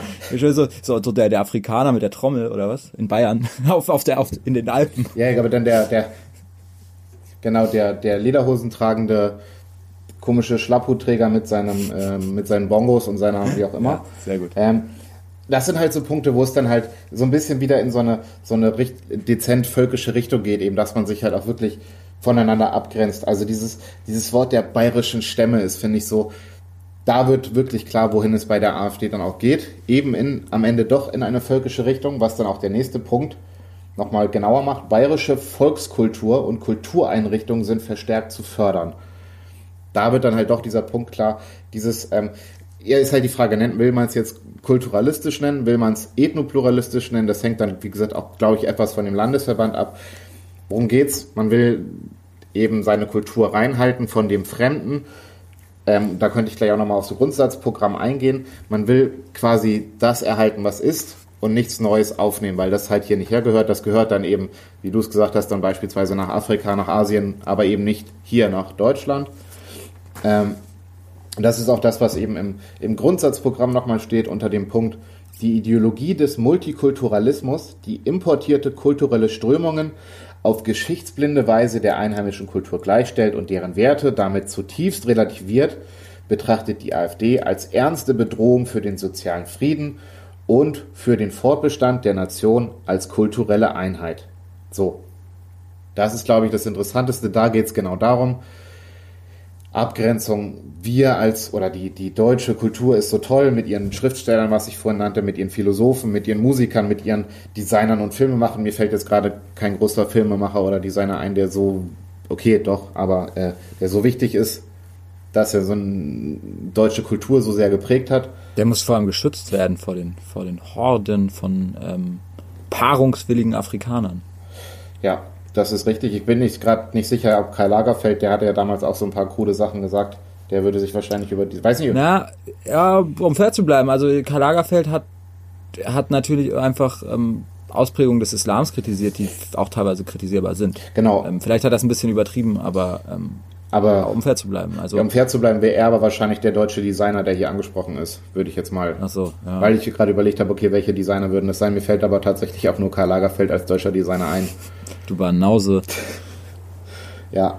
Ähm. Genauso Filmemacher. Aber das, das soll ein anderer Punkt sein. Aber wie gesagt, es geht hier, glaube ich, ernsthaft darum, eben dieses, diesen, am Ende würde ich sagen, es ist eine Art von Ethnopluralismus, in Anführungsstrichen. Jedes, jede gesagt, um es halt in diesem AfD-Duktus zu sagen, jede Volksgruppe soll da leben, wo sie quasi hingehört. Und das sind eben die Europäer, die weißen Europäer leben in Europa. Die Muslime oder die, witzigerweise sind ja auch weiße Muslime, aber das ist nochmal eine andere Diskussion. Ähm, Araber leben dann halt auf der arabischen Welt und so weiter und so fort. Also diese, diese Unterteilung von, von Volksgruppen, die dann ja im Endeffekt aufgemacht wird. Diese, es ist eine Mischung aus Ethnopluralismus und kultureller und, und diesem Kulturalismus, die Kultur gehört hier nicht her, die kann sich da ausleben, wo sie halt eben quasi ihren Ursprung hat, wie auch immer man das dann bezeichnen will. Und da kann sie sich ausleben, wie sie will, aber eben bitte nicht bei uns. Ja. Jetzt für alle, die, glaube ich, jetzt so denken, Kulturrassismus, Ethnopluralismus, äh, bla bla bla, was ist das eigentlich alles? Ähm, ich tease einfach mal und sage, das wird, äh, eine der nächsten Folgen wird auf jeden Fall äh, unter dem Titel Neue Rechte, altes Denken stehen, wie dieser nette Buchhändler ähm, in Bayern, in München das gemacht hat, wo dann Margarete Stokowski nicht auftreten wollte. Ich finde, der hat einen Punkt mit diesem neuen rechten alten Denken. Anderes Thema, aber da reden wir mal über die neue Rechte, die diese Begriffe natürlich ein, eindeutig prägt. Genau, Sven, du guckst gerade auf die Uhr und deswegen würde ich jetzt auch mal einen Vorschlag machen, damit wir den eigentlich meiner Ansicht nach das fast interessanteste nicht weglassen. Wir hatten, wir haben noch weiter natürlich versucht zu operationalisieren, was es noch für Punkte gibt, aber die beiden, die wir jetzt angesprochen haben, sind eigentlich die Kernelemente. Das heißt Volk versus Elite, und ähm, dieses Volk wird bedroht von außen ähm, und dadurch wird er rechts, der Populismus, weil er von außen äh, kommt. Genau. Es gibt halt noch ein paar mehr Punkte so, die sind aber diffuser, die lassen sich nicht so, so, so genau definieren, zum Beispiel wie, so, wie sind so rechtspopulistische Strukturen aufgebaut, etc. pp. Ähm, ich würde sagen, ähm, wir überspringen das jetzt einfach mal wegen der Zeit und reden und versuchen das mit einzubauen, wenn wir mal darüber reden, ähm, warum denn es äh, jetzt momentan, warum, wa warum der Rechtspopulismus überhaupt aufgetreten ist, was die Strukturen sind, die den begünstigen, weil das ist äh, super interessant ist, finde ich persönlich fast noch interessanter als dieses Operationalisieren. Das ist, muss man halt einfach machen. Ähm, was meinst du? Können wir das so machen? Ähm, ja, uns bleibt da quasi gar nichts anderes übrig, wenn wir die Zeit auch so ein bisschen im Blick behalten wollen. Ähm, aber man kann es ja vielleicht nur mal kurz ansprechen. Es gibt halt, wie gesagt, diese Punkte, wo in der, in der Wissenschaft auch drüber gestritten wird, Rechtspopulismus, brauchen rechtspopulistische Parteien eine Führungspersönlichkeit. Das wäre so ein wichtiges Thema. Aber ich würde sagen, wir können auch einfach mal ganz äh, medienaffin sagen, äh, wir schrei äh, schreiben den Link drunter, so dass man da sich nochmal genauer informieren kann, wenn das für andere Leute auch interessant ist. Für uns war es auch interessant, aber aus Zeitgründen würden wir es wirklich mal weglassen. und uns einfach mal mit der Entstehung beschäftigen. Ich glaube, das ist wirklich interessant und ist auch wichtig, um halt diese ganze Art und Weise zu verstehen, um, um auch eben nochmal so eine Argumentation gegen diesen sogenannten Protestcharakter, der ja, mit dem man ja die AfD versucht hat, so ein bisschen auch zu brandmarken, bevor man diesen Populismus so groß gemacht hat, war die AfD ja, das sind alles Protestwähler und die kommen schon wieder zu uns zurück. Und diese ganze Argumentation dahinter auch so ein bisschen zu widerlegen, dass es eben keine, ja, natürlich gibt es auch einen Teil Protestcharakter, das hatten wir beim letzten Mal ja auch schon angesprochen, aber es ist eben nicht so einfach zu sagen, das eine reine Protestpartei, sondern es gibt gesellschaftliche Entwicklungen, Entstehungshintergründe, die eben dafür sorgen, dass es wahrscheinlich so sein wird, dass die AfD uns noch länger erhalten bleibt. Ja, ähm, ich finde, den Punkt ähm, muss man auch ansprechen, damit man sich selber auch immer wieder kritisiert und auch bei sich selber immer wieder anfängt, wenn wir uns jetzt vielleicht als, als Teile der, der politischen Gegner der AfD sehen, ähm, aber auch die Fehler bei uns finden. Und ähm, da muss man dann einsteigen in, wo leben wir, in welcher Gesellschaft leben wir gerade, in welcher Zeit leben wir gerade und welche gesellschaftlichen Entwicklungen geben. Ich, ich fange einfach mal an, Sven, ja. Wenn wir so ein bisschen Demokratietheorie machen, dann gibt es in unserer modernen Demokratie irgendwie diese, diese, diese zwei Säulen. Das einmal ist der Rechtsstaat. Der Rechtsstaat, der dafür verantwortlich ist, im Endeffekt weitestgehend das Individuum als Individuum oder Minderheiten zu beschützen, ähm, universelle Menschenrechte anzuwenden, humanistische ähm, Werte anzuwenden. Und es gibt auf der anderen Seite die Volkssouveränität. Das heißt, alle Macht geht vom Volk auf, das im wertesten Sinne Demokratie, die Mehrheit entscheidet, ähm, was durchgesetzt wird. Und das sind die zwei Säulen, die in, in den Köpfen der Menschen immer zusammengehören, irgendwie. Aber das ist ja so gar nicht gesagt. Also du kannst ja, du brauchst nicht die Demokratie im Endeffekt, um liberale Menschenrechte zu beschützen, ähm, es ist nicht gesagt, dass in einer Volkssouveränität liberale Menschenrechte geschützt werden. Das ist ja so ein interessantes Verhältnis. Und tatsächlich hat sich eine im Laufe der Zeit schon ein, eine Tendenz entwickelt, dass der Rechtsstaat in seinem Schutz von Minderheiten des individuellen Menschenrechtes irgendwie auch durch die repräsentative Demokratie irgendwie ein Übergewicht, ein gefühltes Übergewicht bekommen hat bei vielen Leuten. Und ähm, warum ich das so spannend finde, ist, dass die AfD wird ja, wenn, vor allem wenn sie dann immer so Vergleiche mit der NSDAP kommen oder was weiß ich, ähm, die AfD wird, wird immer die, das, das Demokratische so abgesprochen. Aber eigentlich ist die AfD auf eine gewisse Weise viel demokratischer als vielleicht viele Liberale, weil die Liberalen natürlich wissen, dass es unabdingbar ist, immer noch auch diese, diese, diesen Rechtsstaat zu glauben, der die individuellen Rechte beschützt, auch wenn eine vermeintliche Mehrheit diese Rechte einschränken will, müssen die trotzdem beschützt werden. Und deswegen gibt es diesen geilen Begriff, ich finde den wirklich geil.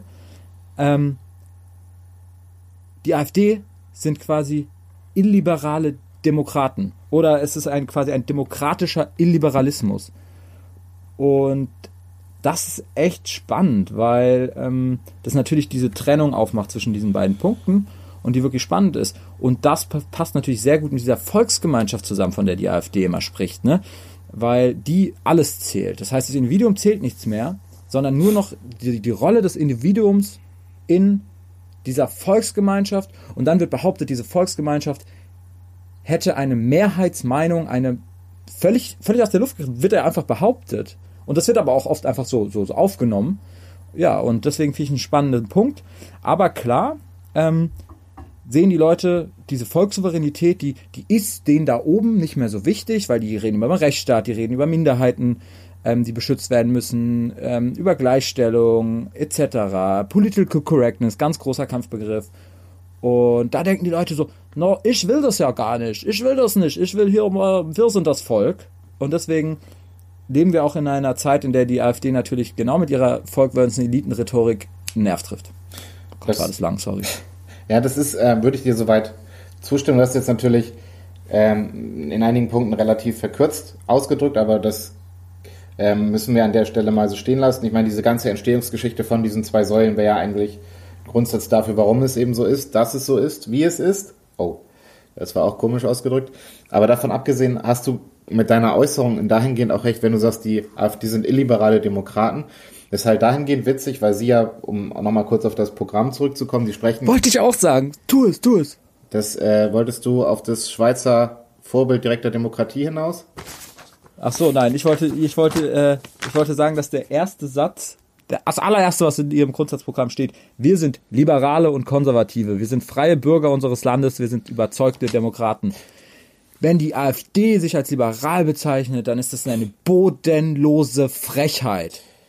Das ist eine bodenlose Frechheit. Es gibt keine Partei in Deutschland, die, die, in der das Individuum weniger zählt als bei der AfD. In der AfD zählt man in seiner Rolle als Deutscher. Und das ist das Gegenteil von liberal. Buh. Genau, darauf Buh wollte ich jetzt auch nochmal zu sprechen kommen. Denn das ist das, was auch so ein bisschen in dieser in einer gewissen ähm, Form von Populismusforschung eine Rolle spielt. Bezug nehmt auf diesen demokratischen Illiberalismus, den du ansprichst, wird halt eben nochmal gesagt, Populismus ist eine illiberale, und das kommt der Punkt, aber demokratische Antwort auf undemokratischen Liberalismus. Und das ist ja das, wir gehen jetzt ein bisschen darauf, okay, wie sind die Entstehungen, wie ist, warum ist es jetzt dazu gekommen, dass die AfD entstanden ist? Und das ist tatsächlich der Punkt. Es ist leider so, dass wir uns in unserer heutigen Gesellschaft in eine gewisse Form von gefühlt oder auch tatsächlich im undemokratischen Liberalismus bewegen.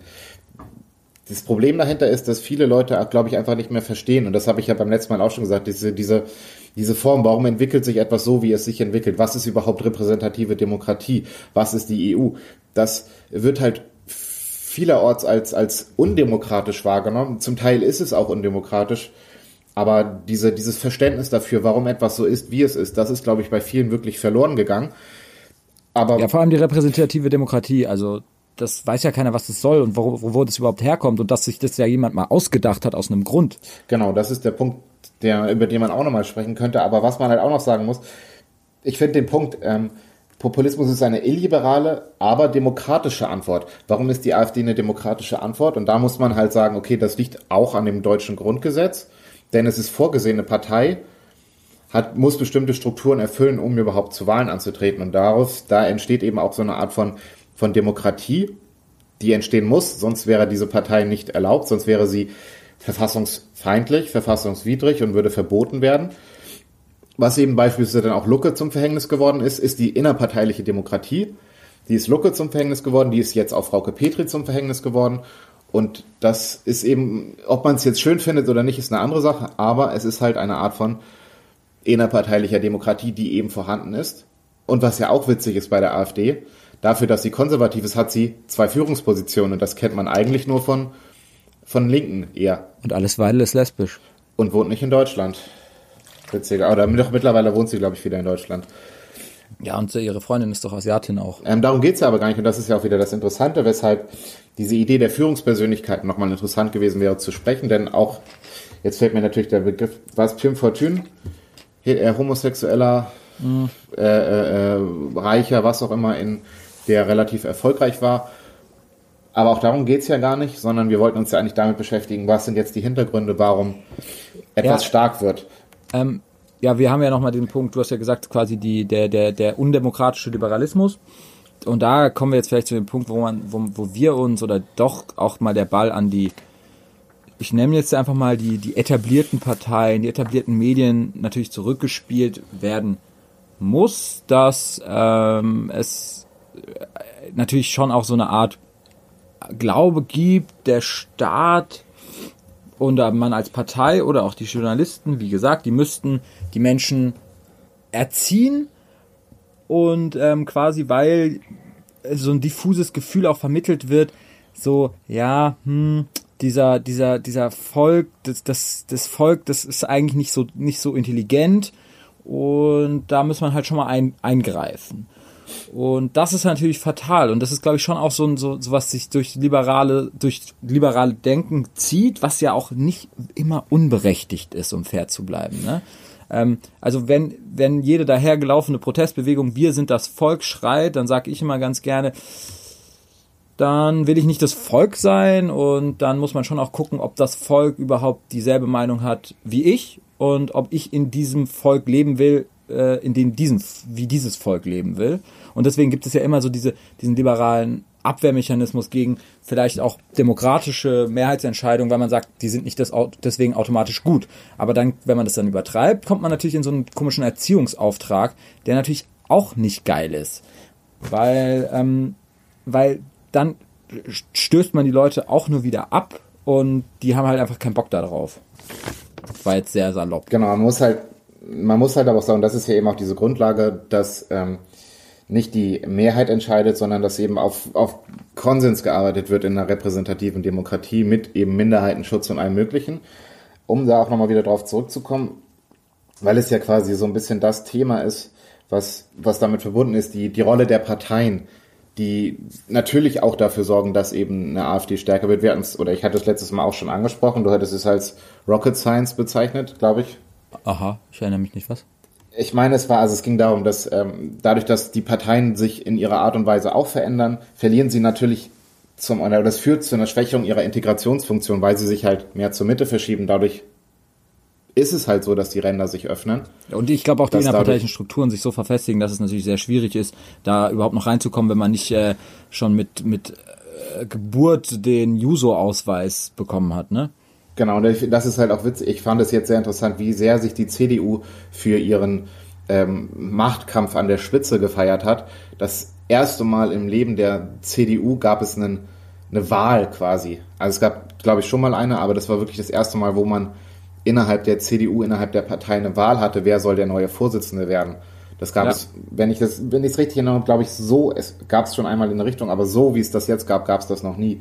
Was natürlich versucht, diese, diesen Vertrauensverlust, auch diese Integrationsproblematik, die eben entstanden ist, ein bisschen aufzuweichen und wieder rückgängig zu machen. Aber ich glaube, dafür ist es mittlerweile zu spät. Man versucht jetzt zu reagieren. Man hat das aber einfach versäumt zu agieren. Man hat es wirklich, man hat quasi, wenn man es so will, eine Krise der Repräsentation ausgelöst. Auch durch diese, diese Verschiebung, durch das, ähm, durch den Verlust der, der ähm, Inhalte einer Partei, indem man sich halt dieser dubiosen Mitte angenähert hat. Und man fühlt sich eben, oder es gibt dann halt wirklich Teile der Bevölkerung, die sich nicht mehr vertreten fühlen durch diese Parteien. Ja, aber ich vor allem, die, also die Krise der Repräsentation kommt, glaube ich, aus den Parteien selber, aber sie kommt natürlich auch aus einem unglaublich rasanten gesellschaftlichen, sozialen, politischen Wandel, den wir durchleben, äh, der natürlich dem Wähler oder dem Wahlvolk äh, das Gefühl vermittelt, und das war auch Angela Merkels Politikstil, also die Reaktion auf diese Veränderungen, ähm, das Gefühl vermittelt, die ein Machtverlust vermittelt. So die, die, die Politik, selbst die deutsche Politik kann nicht mehr viel ausrichten. Wir als Volk dann sowieso noch viel weniger, weil man ist ja diesem Ganzen so ausgeliefert. Man, man wabert nur in dieser Welle der Finanzkrisen und Eurokrisen und Globalisierung so wabert man so auf der Oberfläche mit und versucht irgendwie die Wellen möglichst klein zu halten oder irgendwie abzuwehren. Ja, und da, da, da muss ich mal wieder unseren, unseren gemeinsamen guten Freund und mittlerweile schon Stargast in diesem Podcast, Julian D., grüßen an dieser Stelle. Mit dem trinke ich zu oft Bier, deswegen ähm, sagt er mir mal Leute, und der hat mir den, den nochmal den, den Politikwissenschaftler, glaube ich, der auch viel zum Populismus forscht, Wilhelm Haltmeier empfohlen, der hat nämlich diesen interessanten Begriff der autoritären Versuchung, die daraus entsteht. Ne? Also er sagt, durch diesen gefühlte Kontrollverlust, wo er die Globalisierung dazu zählt, aber auch Hartz IV, ne? also die Angst vor dem Abstieg, gefühlte Angst, by the way, muss man dazu erstmal sagen, der islamistische Terror, die Flüchtlingskrise, ähm, die sozialen Netze, die wegfallen und der Mangel an gesellschaftlicher Anerkennung, so, der, der führt zu einer Apathie gegen die Regierung und äh, des gefühlten Kontrollverlust und deswegen sagt er, gibt es diese autoritäre Versuchung. Und diese autoritäre Versuchung ist natürlich die AfD, die mit einfachen Lösungen, die behauptet, einfache Lösungen zu haben, die behauptet, die sich ja auch, hatten wir noch nicht, als die sich im Wahlprogramm sogar als Partei des gesunden Menschenverstandes äh, definiert. Das heißt so, man muss doch einfach nur mal den gesunden Menschenverstand anwenden, dann trifft man schon die richtigen Entscheidungen. Und ähm, das ist dann diese autoritäre Versuchung, das so, so simpel zu sehen. Und deswegen ähm, entsteht so eine Stimmung. Das Problem ist natürlich, es ist nun mal so. Klar, die ähm, Globalisierung sorgt für einen Machtverlust von Nationalstaaten. Die EU sorgt für einen Machtverlust von Nationalstaaten. Die Frage ist, was ist überhaupt so schlimm daran? Ne? Einfach mal sagen, was ist so schlimm daran? Und einfach mal so diesen Punkt. Nicht sagen, ihr seid dumm, sondern zu sagen, die Frage, warum ist das denn so schlimm? Lass uns doch eine gemeinsame Lösung finden. Genau, jetzt bist du aber ja schon quasi wieder einen Schritt weiter. Sorry. Wir sind jetzt ja schon, jetzt bist du ja über die Entstehungsgeschichte hinaus, hast, bist davon ausgegangen, dass es eben diese verschiedenen, wie auch immer gearteten Probleme gibt. Und dann entsteht eben dieser von Heidmeier entstandene Begriff, dass man sich eben über, über eine Autorität versucht, das wieder einzubringen oder eben. Aber was wir immer noch nicht geklärt haben, ist jetzt, wir haben es angesprochen, aber was ist der Grund dafür, dass das entstehen konnte? Und da, wenn du den Heidmeier ansprichst, dann spreche ich die Karin Dok äh, Professor Dr. Karin Priester an, ist von der Uni Münster. Die hat gesagt, es gibt quasi drei Krisen. Wir haben sie quasi auch schon angesprochen, aber ich will sie nochmal genau nennen, damit wir eben auch so ein bisschen diese Grundlage haben, worüber wir sprechen. Es gibt zum einen die Krise der Repräsentation, die haben wir angesprochen, wenn man sich eben nicht mehr vertreten fühlt durch die Parteien, die es gibt. Die zweite Krise ist die Krise der Partizipation ähm, wenn man das Gefühl hat, man ist nicht mehr beteiligt an dem, was passiert in diesem Land. Ähm, das ist gerade dann dieses, was dann auch so ein bisschen in dieses etablierten Bashing rein ähm, fühlt, wobei das auch bei der Repräsentation eine Rolle spielt. Und der dritte Punkt ist ähm, die Krise der Souveränität. Und das ist das, was du meinst mit Abgabe der, ähm, der, der in Anführungsstrichen eigenen, der Volkssouveränität an die EU, an die Bundesrepublik. Und deswegen hatte ich, um nochmal kurz auf meine, äh, meinen Ansatz mit der CSU zurückzukommen, warum ich die CSU in ihrem Wahlkampf jetzt in Bayern doch als populistisch bezeichnen würde, weil auch hier davon gesprochen wird, dass es einen Verlust der Souveränität gibt, dass die Bayern sich eben von Berlin steuern lassen. Weil diese, diese Gedanken mit dem Föderalismus, natürlich spielt das eine Rolle und das sehen wir jetzt ja auch bei der Geschichte mit den Schulen, mit der Schulfinanzierung. Man will, man hat so große Angst vor einem Souveränitätsverlust auf der kleinsten Ebene, das zieht sich ja von wirklich von, von unten bis oben durch, wo eben dieser Souveränitätsverlust entsteht. Und das geht ja im Endeffekt los bei, bei individuellen Handlungskompetenzen, die da verloren gehen, gefühlt zumindestens. Und das ist, glaube ich, auch so, so, eine, so eine wirklich problematische Situation, die man hätte, oder auf die man hätte eingehen müssen können. Meiner Meinung nach, indem man eben auch viel besser aufgeklärt hätte über die Entwicklung, in der wir uns, in der wir uns heute befinden. Und das ist halt einfach nicht passiert. Man hat, glaube ich, auch gedacht, man kann das eben auf die Schulen abwälzen. Man kann das auf das Bildungssystem abwälzen. Das hat nicht funktioniert. Das hätte auch niemals funktionieren können, weil, ganz ehrlich, die Lehrer in meiner Schule waren zwischen 50 und 60. Das heißt, die haben vor 20, 30 Jahre, 20, 30 Jahre vorher studiert. Und da gab es diese Entwicklung nicht. Da gab es halt noch zwei Systeme auf der Welt. Da wurde im Dirke Weltatlas noch von, von, von Rassen gesprochen. Von der drei oder Weltatlas, das war noch Zeiten. Geil. Genau, ich, ich bin, wann bin ich zur Schule gegangen? Bis 2009. In meinem Dirke Weltatlas war trotzdem noch die Sowjetunion drin. Das sind halt so Geschichten, so, nur mal als, als Beispiel zu nennen. Aber irgendwann war der 11. September in den Geschichtsbüchern, da war ich total verwirrt. Ja, bei krass, krass, die sind ja voll aktuell, ja. Aber, ähm, aber ich muss noch mal was sagen, also du sagst jetzt nur so, okay, es, ähm, man hat falsch reagiert, etc. Ähm, und man hat es irgendwie versucht, auf die Schulen abzuwenden. Ähm, ich glaube, es war, äh, ich glaube, man hat auch viel dazu beigetragen, dass sich das manifestiert, weil ähm, sich aus diesem äh, aus diesem, auch aus dieser Dynamik Volk versus Elite oder ähm, Rechtsstaat versus Volkssouveränität, ähm, Individuum versus Kollektiv versus Volk, haben sich neue gesellschaftliche, äh, hat sich eine neue gesellschaftliche Trennlinie entwickelt. Und ähm, ich habe das, habe das schon immer gesagt und das muss ich jetzt einfach mal anmerken. Das habe ich mir selber ausgedacht. Und dann liest du halt so rum und dann hat es natürlich irgendjemand, das irgend so ein, irgend so ein dahergelaufener Wissenschaftler oder so, hat es dann auch schon mal gesagt. Aber ich finde, man kann auch mittlerweile, auch wenn man jetzt über rechts und links und sowas redet, klar ist das noch in vielen Punkten relevant, aber es gibt eine auf definitive Trennlinie, ähm, neue Cleavage, wie man sagt, so gesellschaftlich zwischen Individuum versus Gemeinschaft. Das heißt, Glaubt man, glaubt man an, an, an individuelle Menschenrechte, die unbedingt geschützt werden? Glauben wir, das Individuum ist das Grundlage, was das geschützt werden muss? Oder glauben wir, das Individuum ist, muss äh, einer, einer Grund, einer größeren Gesamtheit, ähm, muss vor einer größeren Gesamtheit zurückstecken, ob das jetzt das Volk oder die soziale Klasse ist oder was auch immer. Ähm, und ich glaube, da gibt es so eine neue Trennlinie, ähm, wo, wo, wo dann auch nochmal ganz viele andere ähm, Punkte untergelagert sind, wo sich dann viele Menschen einfach entscheiden für eine Seite. Und wenn man sich dann für eine Seite entscheidet, dann wird dafür gekämpft und dann verhärten sich die Fronten. Das ist natürlich in dieser ganzen Political Correctness-Debatte, das heißt so Postmaterialismus versus Materialismus. Ähm, Deutsch sein versus irgendwie kosmopolitisch sein und dann, dann, dann, dann, dann, dann stürzt man sich auf eine dieser beiden Seiten und verteidigt die auf Teufel komm raus. Und ich meine, ich ganz ehrlich, ich bin, ich bin so ein, was, was, was das Menschenbild angeht, bin ich so liberal ähm, und glaube auch, dass das Individuum immer geschützt werden muss und dass die, der Maßstab ist, von dem man ausgehen muss in jeder Entscheidung, die man trifft, der einzelne Mensch und die persönliche Freiheit des einzelnen Menschen. Aber trotzdem sage ich so, man darf sich nicht so, man darf nicht, sich nicht so verbohrt sein, weil Herr Haltmeier eher links, auch sehr kapitalismuskritisch, aber er hat einen geilen Satz gesagt. Und er sagt, je höher die Moral, desto geringer sind die Kommunikationschancen. Mega guter Satz, weil genau das passiert, wenn die Leute sich für eine der Seiten entscheiden. Und die, die, die Leute entscheiden sich ja auch für die andere Seite und, und sorgen dann dafür, dass die Kommunikationschance halt auch äh, dahin ist.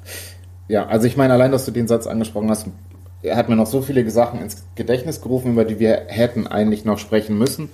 Denn worüber man natürlich auch mal vergisst zu sprechen, oder du hast es ja auch, als wir vorher uns unterhalten haben, ein bisschen angedeutet, kann man mit solchen Leuten sprechen, will man mit solchen Leuten sprechen, wie argumentieren diese Menschen? Und diese Menschen, also jetzt diese Menschen meine ich äh, dann eben Rechtspopulisten, in dem Fall dann die AfD, die, äh, die, die kommunizieren natürlich emotional. Und ich meine, jemand wie wir, der von einer gefühlt moralisch höheren Ebene, der argumentiert natürlich nicht Moral, der, äh, der, der argumentiert faktenbasiert. Und Fakten, ich meine, deswegen ist es ja so schön, dieser Begriff, wie hieß es noch, postfaktisch? Das war doch so ein toller Begriff, der da entstanden ist. Es geht nicht mehr um Fakten, sondern es geht um Emotionen. Mit Emotionen kriegst du Leute. Und da nochmal zurück auf dein, dein, diese neue. Mit Love und so, ne, ganz viel. Genau, mit Love und äh, alles ist schön, aber oder alles ist schlecht. Um da immer nochmal diesen Ansatz zu deiner, zu der Trennlinie, die du angesprochen hast, zu führen. Ich meine, genau das macht ja die AfD auch. Die, die ähm, sprechen von davon, dass diese Diskriminierung ethnischer Minderheiten in Deutschland beispielsweise, dass da so stark darauf aufmerksam gemacht wird oder auch auf diese Gender-Geschichte, hast es ja auch angesprochen, dieser Gender-Wahnsinn, den sie versuchen zu stoppen, dass die AfD argumentiert, dass das quasi im, im, im Mittelpunkt der Argumentation steht, während die soziale Benachteiligung von großen Teilen der Bevölkerung, also beispielsweise dann Deutsche kriegen keine Wohnung, wie auch immer und so weiter und so fort, dass es eben vergessen wird in der Argumentation. Das ist, glaube ich, auch so ein Punkt, der da diese, diese Trennlinie von dir auch nochmal so ein bisschen unterschreibt. So, Sven, ähm, du hast es so, so, so abgeschlossen jetzt gesagt, dass ich jetzt einfach mal so frei bin und äh, weil ich glaube, wir müssen schon noch mal kurz ein Fazit ziehen, vor allem weil ich auch ein Fazit geteasert habe, was ich noch bringen muss. Ähm, aber dann frage ich dich erstmal, AfD rechtspopulistisch ja, nein, ähm, Begriff Rechtspopulismus sinnvoll, ja, nein. Ähm, ich bleibe immer noch dabei, es ist relativ schwierig. Ich meine, unsere Grundüberlegung, als wir auf das Thema ja so ein bisschen verständigt haben, war ja die, bezeichnet man die AfD jetzt als rechtspopulistisch, bezeichnet man sie vielleicht sogar als, als einfach nur als rechts, als rechtsextrem, als was bezeichnet man sie? Ich finde es immer noch schwierig, da wirklich eine eindeutige ähm, Lösung zu finden, aber wenn man jetzt einfach von dem ausgeht, was wir haben, was wir aufgezählt haben, ist der Begriff Rechtspopulismus definitiv nicht falsch, ihn zu benutzen, gerade für die AfD. Man muss halt wirklich darauf achten, dass dieser Begriff nicht zu inflationär genutzt wird ähm, und wirklich eben auch darauf achten, in welchem Zusammenhang man ihn benutzt. Es ist sehr wichtig, glaube ich, zu erklären, was man unter Rechtspopulismus versteht. Und ich meine, allein, dass wir jetzt über eine Stunde drüber gesprochen haben, zeigt, wie schwierig es ist. Und wir haben ja nicht mal wirklich alle Punkte, die wir uns vorgenommen hatten, jetzt äh, zu Ende behandelt. Das zeigt, wie schwierig und wie kontrovers es auch ist. Man hätte noch viel mehr, viel eingehender über die einzelnen Punkte sprechen können. Dennoch würde ich sagen, dass man es dass man die AfD als rechtspopulistisch bezeichnen kann. Einzelne Flügel kann man auch noch weiter rechts verordnen. Das ähm, gerade, wie gesagt, dann eben die, die ostdeutschen Flügel. Man hätte auch noch viel mehr darauf eingehen können, okay, warum? Oder was macht die AfD beispielsweise auch so erfolgreich oder was macht sie aber auch so gefährlich? Ähm, um da noch mal kurz den Begriff zu nennen, es gibt den sogenannten Bandwagon oder Bandwaggon. Ich bin mir nicht sicher, ob es Deutsch oder Englisch ist. Deswegen Bandwagon. Bandwagon, siehst du, wieder was gelernt. Diesen sogenannten Bandwagon-Effekt, dass marginalisierte, ganz am rechten Rand stehende Parteien eben auf diesen, auf diesen äh, Erfolgszug aufspringen und dann halt im Hintergrund, und das werden wir wahrscheinlich dann auch nochmal an einem der nächsten äh, Podcasts genauer besprechen, diese neue Rechte eben, gerade die neue Rechte eben auf den Zug aufspringt und im Hintergrund eben versucht, äh, innerhalb der AfD auch, ich will jetzt nicht sagen Fäden zu ziehen, aber halt sich zu etablieren und dann eben auch die Meinung so ein bisschen vorzugeben. Und das sieht man ja auch und das passiert ja auch so ein bisschen auf unterschiedliche Art und Weise. Jetzt aktuell haben wir ja wieder so eine Diskussion mit der äh, hier in Schleswig-Holstein mit der Fürstin, mit dem Holocaust, dieser ganze Krams. Das ist ja, äh, es ist gerade so wieder so ein Rumoren in der AfD, aber trotzdem würde ich sagen, man kann sie definitiv wenn man es eben ordentlich darlegt, als rechtspopulistische Partei bezeichnen, ohne das irgendwie wertend in dem Sinne von äh, abwertend oder wie auch immer zu argumentieren. Jo. So, jetzt kommt mein, mein großes, mein große Klammer. Da bin ich gespannt. Mindfuck, Brainfuck. Jetzt muss ich nur gucken, dass ich das auch äh, äh, pointiert wiedergebe. Also ich sage auch, ähm, sich eine wissenschaftliche Definition zu überlegen für, diese, für dieses Phänomen des Rechtspopulismus ist sinnvoll und deswegen muss man den auch operationalisieren und Argumente finden, warum der das so ist, ähm, warum er das ist oder warum er es nicht ist und wie wir es gemacht haben nach diesen Maßstäben, die wir ja aus der Wissenschaft auch äh, extrahiert haben, ist die AfD eine rechtspopulistische Partei. Das trifft alles sehr gut zu wie du auch gesagt hast, gibt es sogar Teile, ist, man könnte fast aber auch argumentieren, es gibt Teile der AfD, die ist vielleicht sogar rechtsradikal. Und dann wäre schon mal die Frage, ist es vielleicht sogar ähm, etwas euphemistisch, sie rechtspopulistisch zu bezeichnen? Und versteckt damit auch den, ähm, das Rechtsradikale in der AfD. Aber das ist nicht der Punkt, warum ich eigentlich den Begriff Rechtspopulismus schwierig finde oder diesen Populismusbegriff an sich, weil er als Kampfbegriff benutzt wird und nicht nur als wissenschaftliche Klassifikation. Und wenn du ihn als Kampfbegriff übernimmst, dieser intuitive Kampfbegriff, dem Volk nach dem Mund reden, dann übernimmt man die Argumentation der AfD unbewusst. Man sagt, erstmals behauptet man damit, das Volk hat eigentlich genau die Meinung, die die AfD hat. Und man diskreditiert diese Meinung als dumm, weil ähm, weil das Volk ja dumm ist und man darf dem Volk jetzt nicht ihre dumme Meinung unter, äh, äh, unterstützen. Und das Dritte ist, man, man sagt fast dann damit, man muss diese Meinung unterdrücken, wenn man die vernünftige Elite ist. Verstehst du, was ich meine? Man sagt, man sagt, es gibt eine populistische, es ist eine, ein dem Volk nach dem Mund geredet. Das bedeutet erstmal, okay, das Volk hat eine, eine, eine Mehrheitsmeinung die die AfD vertritt. Erster Punkt, den man der AfD in die Karten spielt. Der zweite Punkt ist, ähm, dass äh, man diese Meinung als dumm bezeichnet, weil man das ja als diskreditierenden Begriff benutzt. Und der dritte Punkt ist, man will ja diese Meinung dann damit auch unterdrücken. Und es sind alles drei Punkte, die der AfD nutzen, wenn man diesen Begriff Rechtspopulismus als den Kampfbegriff benutzt, wie er oft benutzt wird. Peace out! Ja, äh, wie gesagt, ich habe, da sind wir uns ja relativ einig. Ich würde ihn ja auch nicht als Kampfbegriff benutzen, sondern eben als Begriff, den man vorher erklären muss. Ähm, Gerade diese, diese, diesen Volkansatz, den du jetzt gemacht hast, finde ich eigentlich ganz gut. Auf der anderen Seite fällt mir jetzt kein, kein alternativer Begriff ein, den man benutzen könnte, weil gut, wenn man jetzt wirklich das ganz stupide nach dem Begriff geht, als Volk, mag es sein, aber ich meine, das haben ja viele andere auch gemacht. Eine völkische Argumentation basiert ja auch nicht auf dem Volk, sondern auf dem, was als Volk definiert wird. Und ich kann mir auch nicht vorstellen, dass die AfD oder Teile innerhalb der AfD wirklich denken, dass sie für das ganze Volk sprechen, weil darum geht es ja auch gar nicht. Es geht ja nicht darum, dass man für das ganze Volk sprechen will. Aber das ist die Erzählung. Das ist die Erzählung. Deswegen finde ich es ja wichtig, den Begriff, soweit es möglich ist, zu definieren, um eben das zu verhindern, was du gerade angesprochen hast. So, wie, wie, wie immer haben wir keine Lösung. Und Sven, weißt du was, ich mag das, weil ähm, genau. Lösungen sind einfach. Lösungen sind einfach. Anzuerkennen, dass es keine Lösung gibt, ist schwieriger, ähm, weil dann kann man sich nach richtigen Lösungen zuwenden, wenn man erstmal akzeptiert, dass es keine einfachen gibt. Ha, genau. Ist, und ich will dann was ganz anderes erzählen. Genau, und ich will auch noch kurz eine Sache wie? sagen, die du angesprochen hattest, weil es mir noch so in den Kopf gekommen ist. So diese Proteste, was wie die AfD im Fernsehen bezeichnet wird oder dann halt auch von eher in der, in der, in der breiten Gesellschaft oder bei Demonstrationen, da hört man dann immer Nazis raus in Richtung der AfD. Und das finde ich, da könnte ich jedes Mal. Ganz Berlin hasst die AfD. Bis auf 12,5 Prozent, die sie gewählt haben. Richtig. Ganz Berlin hasst die AfD. In dem Moment, wo man anfängt, äh, die AfD als Nazis zu bezeichnen, meiner Meinung nach, ähm, fängt man auch an, die Geschichte zu relativieren. Weil das, was die AfD macht, auch wie sie argumentiert, ist in keiner Weise mit dem vergleichbar, was damals von der NSDAP ausgegangen ist, weil es halt ganz andere Grundlagenmuster sind und deswegen finde ich es sowas von widerlich, wenn Leute anfangen, die AfD eben als Nazis zu bezeichnen, weil das ist so quasi der Anfang der Relativierung der Geschichte. Das macht die, die Singularität der NS-Zeit kaputt und weicht das Ganze auch auf und sorgt dafür, dass es nicht als das wahrgenommen wird, was es halt war.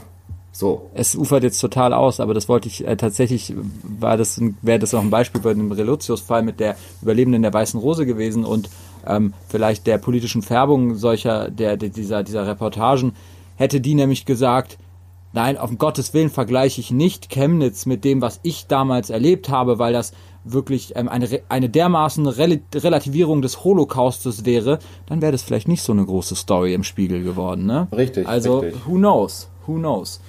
Ich habe auch noch kurz, ich war, wie du, wie du vielleicht siehst, war ich vor Weihnachten nochmal beim Friseur und ich möchte einfach nur nochmal sagen, wenn man in Berlin zum Friseur geht, dann sieht man immer aus wie von der Hitlerjugend. Ich müsste mir jetzt nur, ich müsste mir jetzt nur noch so eine kurze Hose anziehen und Hosenträger und dann sehe ich aus wie von der Hitlerjugend. Toll, oder? Das ist ganz toll. Könnte ich in Bayern aber genauso machen. Die günstigsten Friseure sind nun mal auf einen Haarschnitt beschränkt.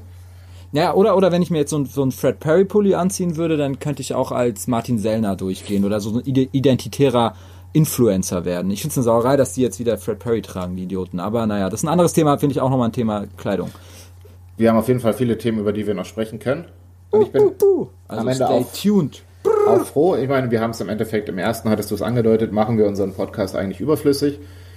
Finde ich nicht, weil ich meine, allein, dass wir jetzt über eine Stunde über ein Thema gesprochen haben, von dem wir nicht mal die Hälfte geschafft haben am Ende, zeigt doch, dass das Thema interessanter ist, als man denkt und auch viel mehr Fragen aufwirft, als man in so einem Podcast mal kurz eben auf die Schnelle klären kann. Auch einfach vor dem Hintergedanken, dass wir gedacht haben, okay, wir machen so eine halbe Stunde pro Folge. Mhm. Das ja sowieso nicht funktioniert hat. Deswegen, Aber ich habe irgendwo gelesen, bei Podcast darf man lang sein. Wir müssen nur gucken, dass es nicht zu teuer wird. Das ist ja. richtig. Aber ihr könnt uns gerne spenden. Ich meine, der Relotius hat das auch gesagt. Wir geben gerne private Spendenkonten an und wir spenden es aber auch wirklich nicht an. Ja, wir geben das nicht weiter. Wir sagen direkt, dass wir das einfach versaufen. Genau, versaufen. Ja. Gut. Tschüss, tschüss, liebe Freunde. Bis, bis zum nächsten bis Mal. Bis zum nächsten Mal. Und Freundinnen. Gender Wahnsinn. Sorry, Ilka.